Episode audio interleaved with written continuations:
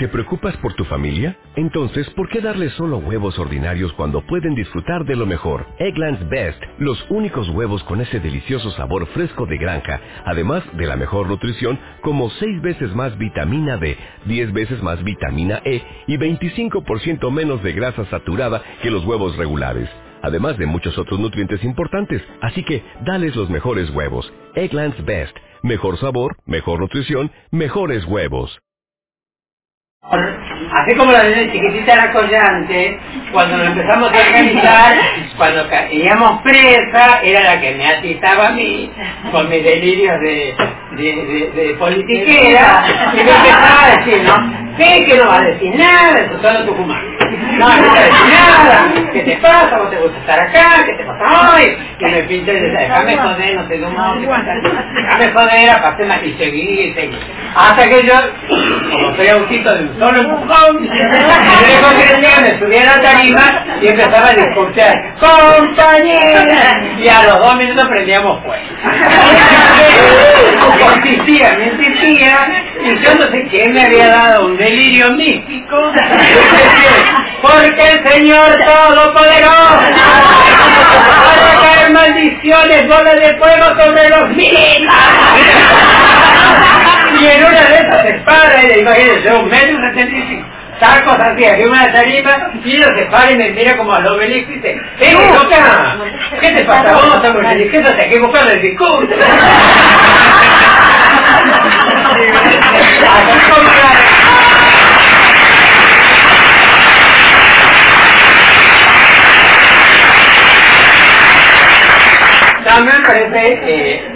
Ponerle onda, porque es parte de nuestra vida de la resistencia, ¿no? que podemos abordarlo de dos lados, ¿no?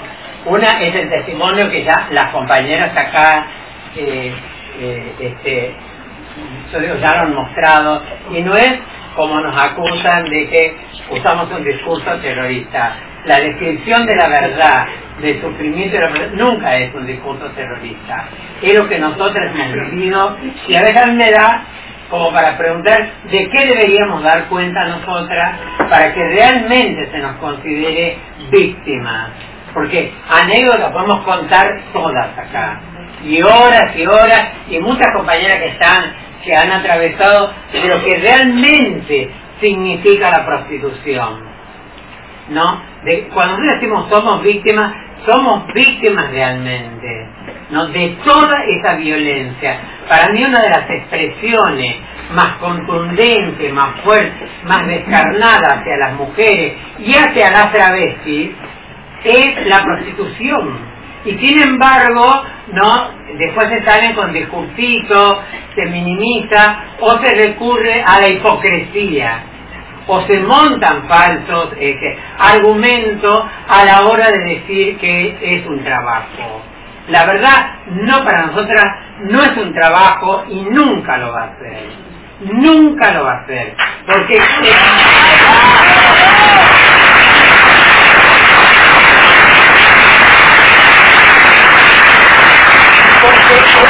realmente legalizar, digamos, el sistema patriarcal capitalista que existe en este modelo. Realmente es legalizar, ¿no? Es, si lo vemos de del punto de vista de la higiene, que como proponen las compañías que pugnan por esto, es realmente entregarle el control del cuerpo de las mujeres, la travesti, a, la medicina, una de las instituciones más perversas que históricamente ha sido usada para el control del cuerpo de las mujeres. Entonces, ¿de qué me están hablando? ¿No? Digo, ah, yo voy a tener que tener, como decía la compañera Lica, un carnet como si fuera una vaca, punta de alto consumo, está todo bien, y el tiempo que me viene a consumir a mí, ¿me va a mostrar su carnet? ¿De qué estamos hablando? Y aparte hay una simetría espantosa, una cuestión de poder. ¿Y de qué negociación puedo hacer cuando es el tipo el que me dice, ah, estás en puta rebelde? Bueno, quédate ahí, tiene 50 más al lado ¿dónde estaría la negociación ahí? ¿No? Y después también me llama la atención cuando muchas feministas y muchas, eh, digamos, mujeres que tienen prestigio académico salen a defender esta postura escudándose en la autonomía. ¿Cómo? Están diciendo que quieren ser autónomas, pero a su vez le están pidiendo al Estado que las regule. Bueno, pongámoslo de acuerdo, compañeros.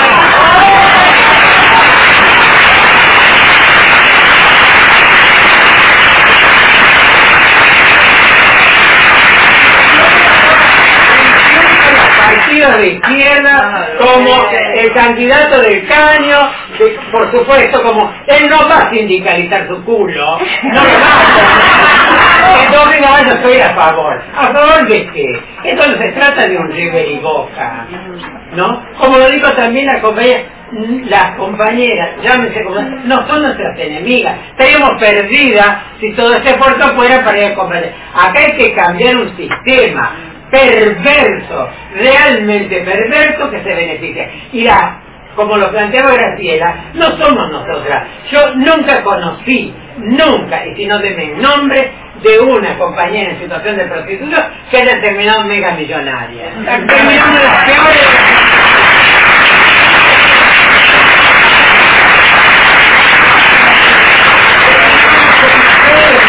Terminamos solas. En el tema de las mujeres las atraviesa las mismas situaciones que las atraviesa a cualquier mujer. Pero ¿dónde estaría la excepcionalidad? Dice le van a dar casa. Por favor, no le dan a la dama de casa. No le dan a otros gremios, le van a dar a nosotras. Todas falacias que hay que empezar a desmantelar. Y si recurrimos a la historia, esto es decir, ay, no como justificativo, es la profesión más vieja del mundo, también es una mentira. Es el privilegio más antiguo de los varones.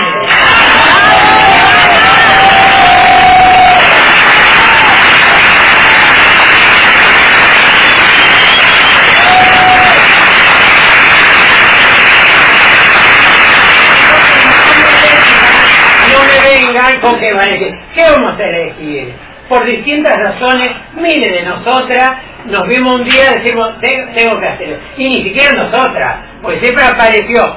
Porque también hay que conocer cómo se maneja el sistema prostibulario. viene un tipo, te enamora, te lleva al mejor hotel, te hace conocer, claro, ilusas de nosotras, ilusas, ¿no? Era más romántico, hasta que después el tipo dice, al tercer día, uh, tuve un problema de negocio, me quedé chiquita, la amiguita que está lo que ya la sabe, ay bueno, mirá, vos que lo amás, hay una manera que vos lo ayudé, a termina siendo prostituida. ¿No? Y así los sistemas se van perfeccionando. Entonces todo esto es una mentira, todo es una falacia. Yo siempre las invito a la a las otras compañeras que lo proponen como que nos sentemos un día y lo debatamos. A ver, si una mujer trabajando, así con esa crudeza, ¿no? Se, se le desgarra la vagina, ¿qué lo va a reconocer la RT? ¿Cómo lo va a reconocer? No caigamos en palabras, no caigamos en mentiras, porque es realmente, yo quiero debatir eso, porque es una ley, y también es una hipocresía de la clase media, porque ella le da y les pueden dar a sus hijas un montón de herramientas que las mujeres más pobres no tenemos. Entonces, tiene la seguridad que sus hijas no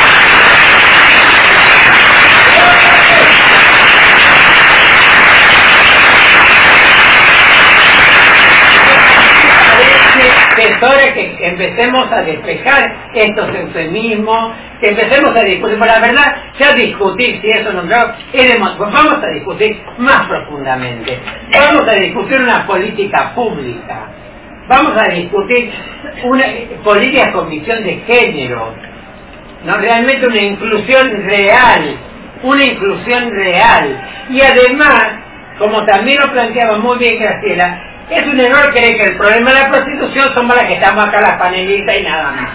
No, es, hay una estructura, hay un andamiaje donde se asienta, el taxista que nos conduce, el bar donde vamos a comer, el dueño del hotel, los jueces que miran para otro lado, la policía que se enriquece. ¿Cómo cruzó la mujer un aeropuerto? A ver. Así mire, son pero qué, ¿cómo la llevan en una caja? ¿No ven sufrimiento? ¿Qué la llevan encadenada? No, porque hay todo un sistema que dice, mira, toma tal avión, pasa tal hora, entra en esta guardia. Digo, hay todo un sistema, o sea, no, a todos y a todas de esta sociedad nos interpela la prostitución. Y además habría que preguntarse, ¿qué es la prostitución? A ver, ¿qué se vende y qué se compra?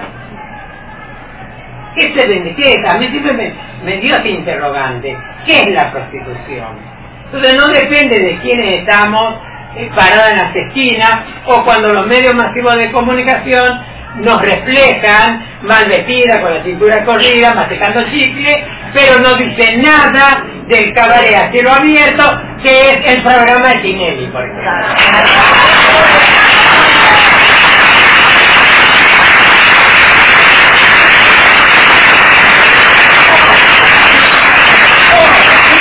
Los ¿cómo? Que se hacen de la gran familia, el gran diario argentino, el clarinete, que- porque la moral pública la siguen manejando los hombres, que saca, cuando matan a una de nosotras, pelean entre prostitutas, se pelearon por un cliente, pero después se llenan los bolsillos con los rubros promocionando la prostitución.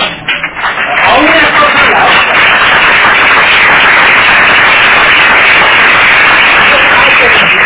Hay. Este problema es mucho más profundo. Hay que ir a la educación, a la educación sexual. Hay que debatirlo en todos lados.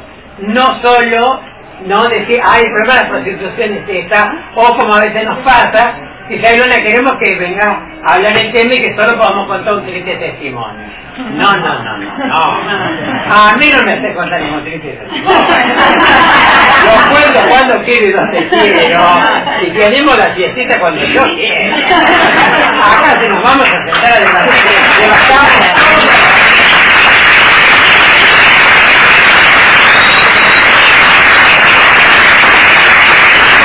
Realmente compañeras todas. Entonces cuando las compañeras pedían, como lo pedimos todos, solidaridad, esa sororidad, es el compromiso de todas y todos de, ay, yo fui a un taller y después le empiezan ay, bueno, escuché un testimonio, o la puta que se para en la esquina de mi casa me hizo otra cosa, ay, pero que ella goza.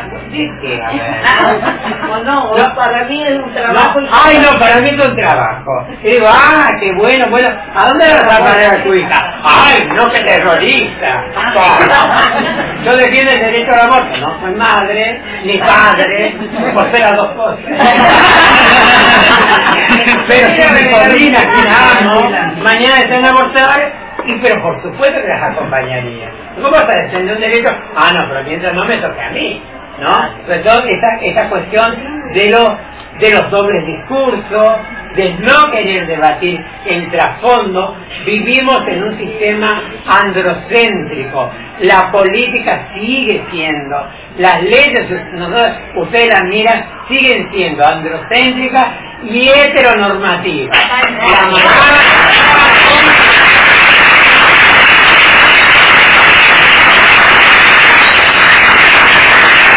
Recuerdo una vez que María Elena, que la tengo acá, estaba sentada en la banca de la legislatura, mire usted, se había muerto un señor que todos lamentábamos, un albañil. El señor ciudad de Paraguay, todos empezaron a hablar del señor este, que salía a trabajar para su familia. Y en un momento yo digo, sí, ¿qué onda? Si este señor era gay o no tenía hijos. Efectivamente no tenía hijos, pero para defenderlo lo hacía mucho más de más que tuviera hijos, que salía a trabajar para él.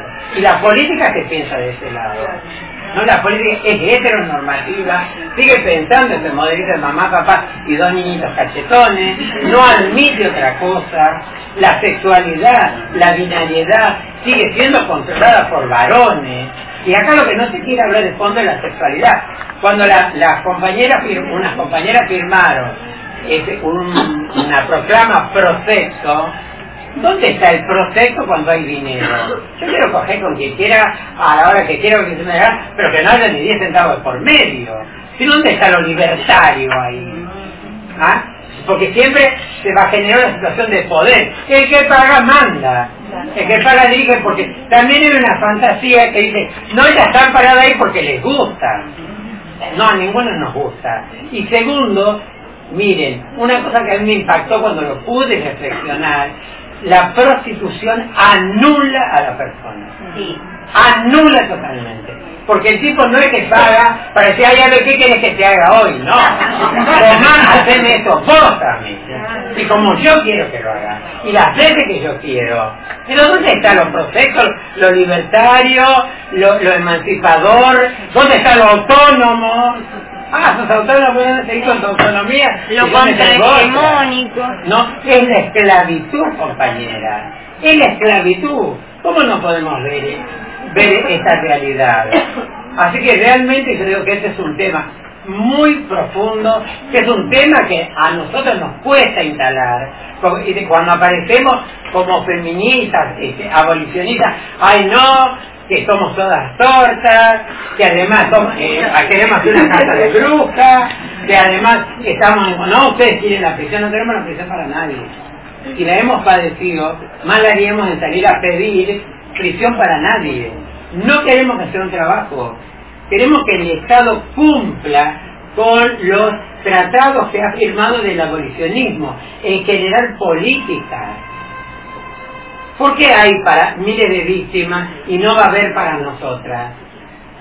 ¿Mm? Y además las implicancias de nuestro cuerpo, las implicancias que hay. Acá la compañera lo dijo, la mitad estamos muertas. Yo dejé la prostitución, no tuve sexo nunca más. ¿Por qué mi cuerpo, si adquiere valor nuestro cuerpo solo en ese determinado lugar y no fuera de eso? Hay grandes interrogantes. La sexualidad está metida ahí. Es un control social. Y la, y la Iglesia Católica y el Papa Francisco son otros sinvergüenzas.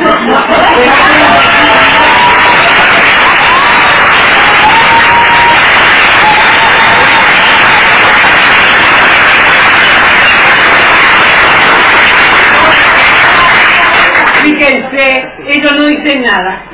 Cuando queremos, cuando las que son parlamentarias, cualquier proyecto de reconocimiento de derechos, de avance de las mujeres, ellos son los primeros que se oponen. Ahora nunca los vi diciendo en su familia a sus fieles, que son los que la noche anterior estuvieron pagando, diciéndoles, sos un culpable, vos sos un fomentador de, esta esclavitud. Nunca los escuché. Ahora darnos con un caño, no son finísimos. Se callan se callan, también son cómplices. ¿No?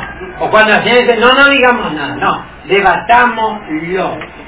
Y si no cambiamos, como lo han planteado las compañeras acá, todo un sistema, la verdad que cualquier avance va a palidecer. Y como dijo Lucy Stone, una feminista en 1854, no quiere el derecho al voto, a la propiedad, si no podemos mantener nuestro cuerpo como un derecho inalienable. Muchas gracias.